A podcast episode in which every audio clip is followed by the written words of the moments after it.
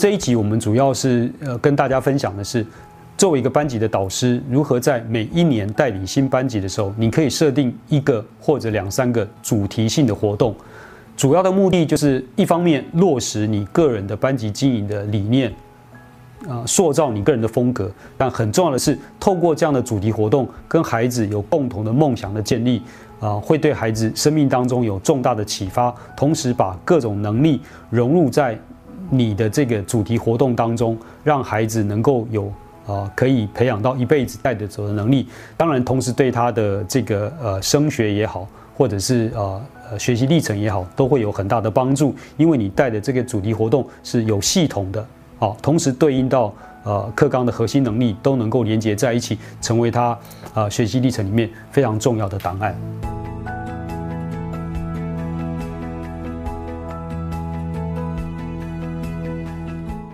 我想两位老师在啊带班级上，应该自己也规划了很多的活动啊，特别是像我自己，每一年都会设定一个主题性的活动。我们是也请两位老师来分享一下，呃，为什么你们要自己设计一个主题性的活动？那个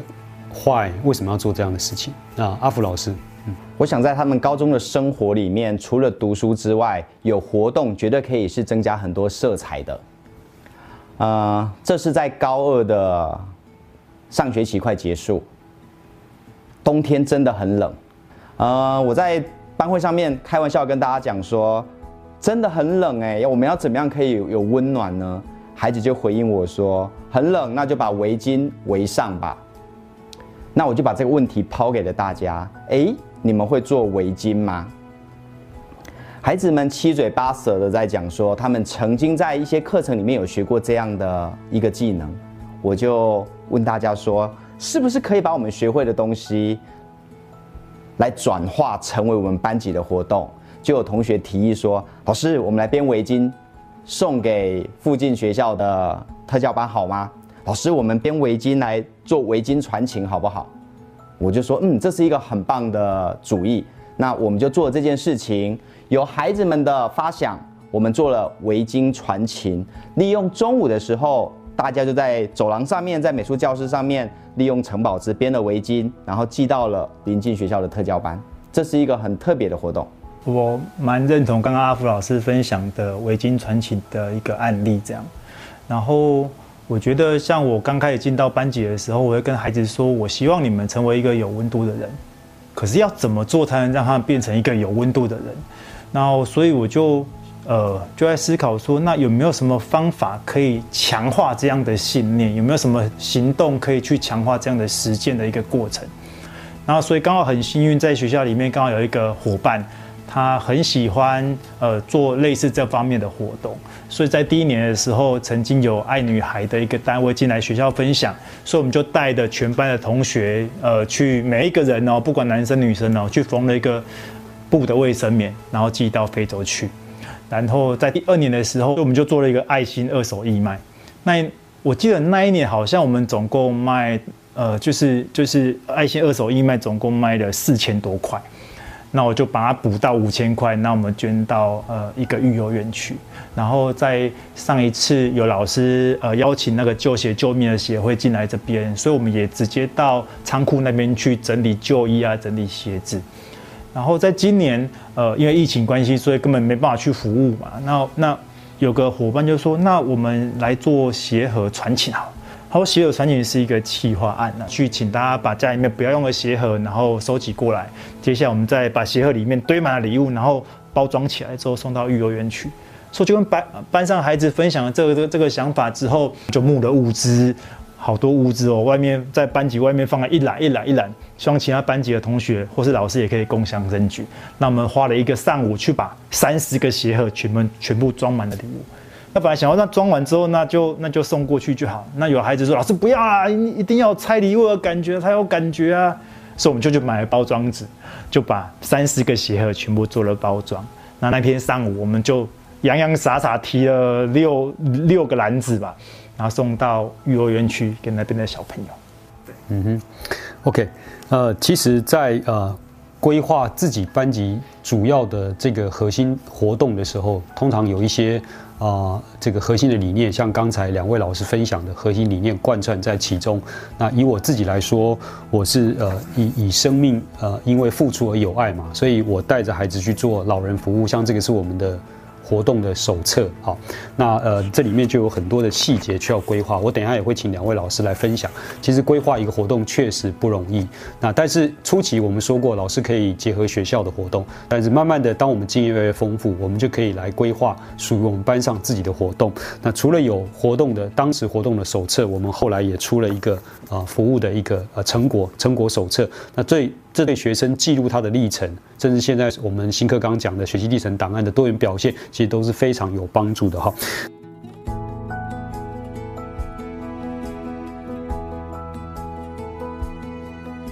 我想请问两位老师，就说可不可以举一个例子，怎么样把握核心的理念，同时又能够把我们的活动规划好？你们的这个操作的一个呃分享，可不可以来跟大家啊说一说？在围巾送情的这个活动里面，技能的部分他们已经会了，只是把原来会的技能拿出来。但是我们要如何去做到更好呢？就是让别人感受到这个温暖呢？呃，大家利用中午大概一个小时的时间就可以编一条围巾，所以募集到了将近三十条围巾，我们分送到两个单位去。我认真的跟大家讨论我们要怎么送这个围巾，就有同学分享说，老师。可以让我去吗？为什么？哦，因为你是热音社的，你会唱歌。老师可以让我去吗？因为我是康复社的，我可以去带活动。而且你们要送的是我以前国中毕业的母校，这对我而言是一个很特别的经验。因为编围巾的一群同学，想要去送的是一群同学，我们都来自同一个班。那这什这时候怎么办呢？就利用班会的时候，我很认真的跟大家分享了“共好”这个概念。今天有同学是这个学校的校友，他以校友的身份回去送这个围巾的意义，是不是大于我们其他不是校友的呢？这是可以开放大家去讨论的。那如果我们同意让他回去的话，那我们其他人的价值呢？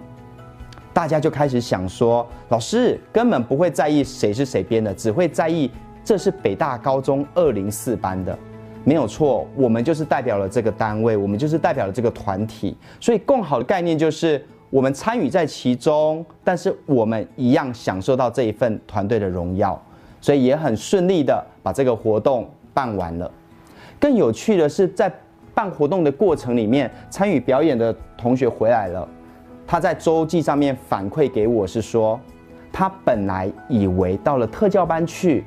这些学弟学妹不会有太大的反应，没有想到这是他社团演出以来从来没有得到过最大的掌声跟欢呼，他们高兴极了，他自己也很高兴，很感动的写下了这一篇。所以我想，生命影响生命，我们透过一个活动，希望也带领出来一些新的生命。呃，因为自己小孩的关系啦，那我觉得阅读是一个我很想在班上去推展的一个一一项活动。然后，所以我每带一个班，都会在班上放了一个书柜，然后把家里面所有的书全部搬上去，大概有上百本啊，就放在那个书柜里面。那接下来我会空出一个早自习，然后跟大家说，那这一天早自习我们要不要考试哦？那我们来看书，就大概会有二十分钟的时间。那我坐在讲台那边拿一本书，然后请同学去拿书，然后坐下来看。可是。效果有限，我知道阅读很好，因为我现在，我现在我们家哥哥现在二年级要升三年级，他从小就很喜欢看书，从中班的时候就可以坐在腿上，然后听着你念书。那他像像他现现在他自己的口语表达，我就觉得很棒。然后他知道很多东西，他就知道说，哎，那是那一本书里面写的啊。那我觉得阅读对孩子影响真的非常非常大，很想推这样的事情，但是。现在孩子没有很没有很爱念书，你叫他念书，他干脆看手机比较快，这样他就会说：“哎呀，什么资料那个去网络上找，就要干嘛看书这样。”然后，但是曾经听过一句话说：“当你真心渴望一件事情的时候，全世界都会帮你。”那这时候就我们班的国文老师他又说：“哎，我接了一个活动啊，叫青春爱读书，然后是谢哲清大哥主持的节目这样，然后我想要带孩子去摄影棚里面录。”那我听到说，哇塞，太棒了吧，去摄影棚哎，然后后来就说，好啊好啊，然后我们就加入那工作群组。然后后来才发现他们是想要到校园里面来做一个录影的动作。那我就跟班上讲这样的事情，刚好说那哎不错哎，这样刚好可以推阅读了，可以让孩子趁机念这本书，然后还可以跟那泽清大哥做一些对话，这样。那就开始跟孩子讲这样的东西，那孩子也觉得哦哦，那就好很棒啊，就这样，他们也没有什么感觉。可是我觉得只有老师当真，孩子才会当真。那跟孩子讲完这样的想法之后，我又跟以往一样，又筹组工作小组。那我记得我们那时候选的书叫《罗生门》，然后国文老师还利用计划去买了每一本每一人一本书，然后可以带回去看着。然后所以有人负责场布，然后有人负责要去朗读里面的诗。然后还有，当然就每个同学要去阅读这篇呃这本书嘛，然后要提出一些问题。然后因为那个制作单位他们也有给了一些表单，说那孩子念过书之后，那希望他们可以针对哪一个片段去做一些讨论。然后是接下来就是到了那一天正式录影那一天，第一次发现，哇，整个摄影机加灯光哎，用麦克风哎，然后第一次看到泽庆大哥进来，然后在教室外面还有 monitor 在监控，然后。同学就一个一个站起来发言，然后泽庆大哥问问题，孩子就发言，就表达自己的意见。那虽然那时候我是在旁边看了他们整个过程，然后觉得好棒哦！阅读这件事情终于透过这样一个活动可以实现在班上，我觉得非常开心。其实我想，呃，两位老师。呃，都注重班级经营，带给孩子一辈子受用的能力。我自己其实，在呃呃，大家知道我很坚持用生命教育来呃做班级的经营，所以我很很喜欢设计服务学习的活动。那这一次就是我带着孩子到。啊，宜兰的老人老人院哈来做这个老人服务啊，那这个是一般高中生服务比较少做的。我们的主题其实就是我代班的理念：生命因付出而有爱。那大家可以想象一下，在这个过程当中，我们的孩子要如何去学台语，因为他们要跟老人家沟通；如何去学老人的照顾啊？那不只是那个轮椅推啊，或者是辅助器材的使用，而是怎么样能够关照到老人家的感受。所以，我想体贴入微，像这样的一种能力，啊，我也是透过这样的活动，去带领孩子去啊做到学习。那这个就是我自己在啊带班的时候会设计的一个主题活动，在寒假要完成这个活动，那整个学期中就很多的准备，包含我找到一些啊老人照护的专家学者给他们上课，包含他们自己要去体验，他们自己怎么去啊感受老人行走不方便。搬东西啊不方便等等，或坐轮椅的感受等等，整个过程的累积，其实成为我们这一个学期的主题。那我想啊，这样的过程其实是都是我们啊用心在班级里面，希望带给孩子一辈子的能力哈。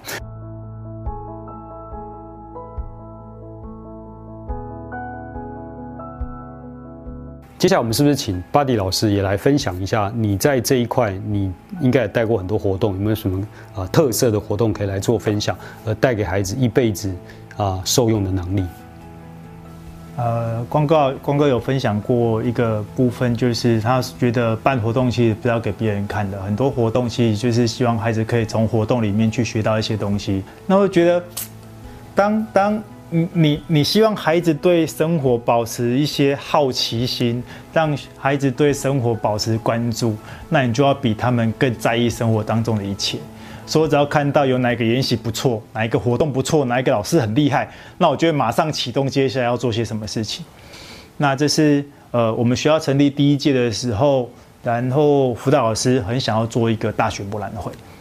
可是那时候学校刚成立，各个行政单位因为没有人做过这件事情嘛，所以这件事情就是大家都知道这件事情，可是也没有人要做这件事情。那刚好那一年我们学校的辅导室原本是主办这件事的辅导室，那一年是没有辅导主任的。可是我们那辅导老师听得出来，他很很渴望、很希望把这件事情完成，让孩子都能透过这样的响应，然后去呃去认识这些大学小系。找到他自己想要去的地方，那我就跟那个辅导师的伙伴讲说，没关系，我们来做。我们就总共找了三十五个学生，我们办了这一场学校自己办的大学博览会。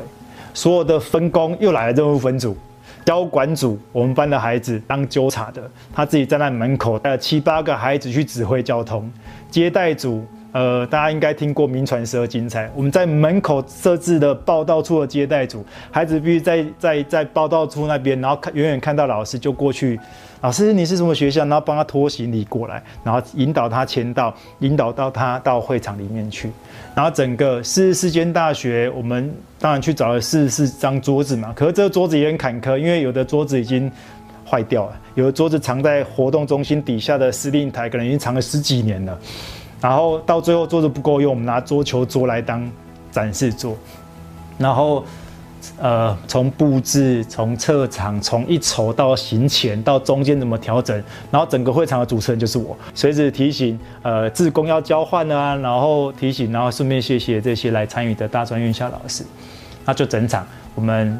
做了四个小时的大学博览会，然后。非常让我感动的是，在那个场合里面，没有一个孩子是闲下来的，甚至他们有那个活动中心，可能有一个月都没有扫的厕所，他们就把它打打扫的干干净净的。然后最感动的一件事情是那一天的撤场，就是等大专院校老师都离开之后，我们把所有场地恢复，我们只花了十五分钟。那这是我觉得透过这样的学习，孩子也会知道说，虽然这件事情很困难，但是只要我们想，我们就做得到。两位老师分享的内容，我们可以发现到，透过班级活动的办理，孩子们学到的，除了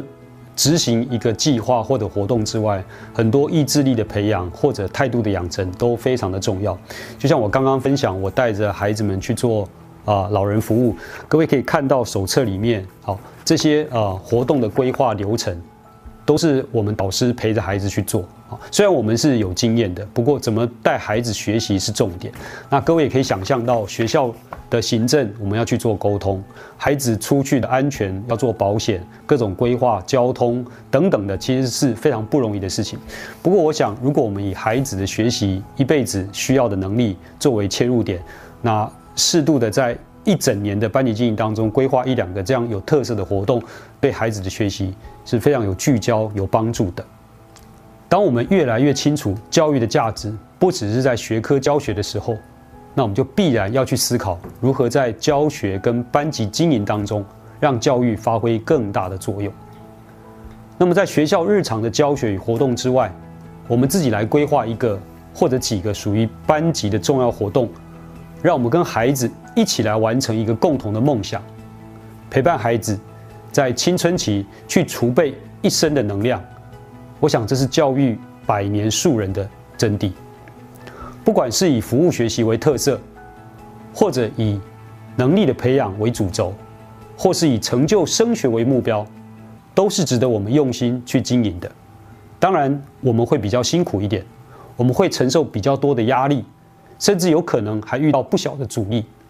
但是教育本身就是极为困难的，特别是有关人的价值、引导、思辨，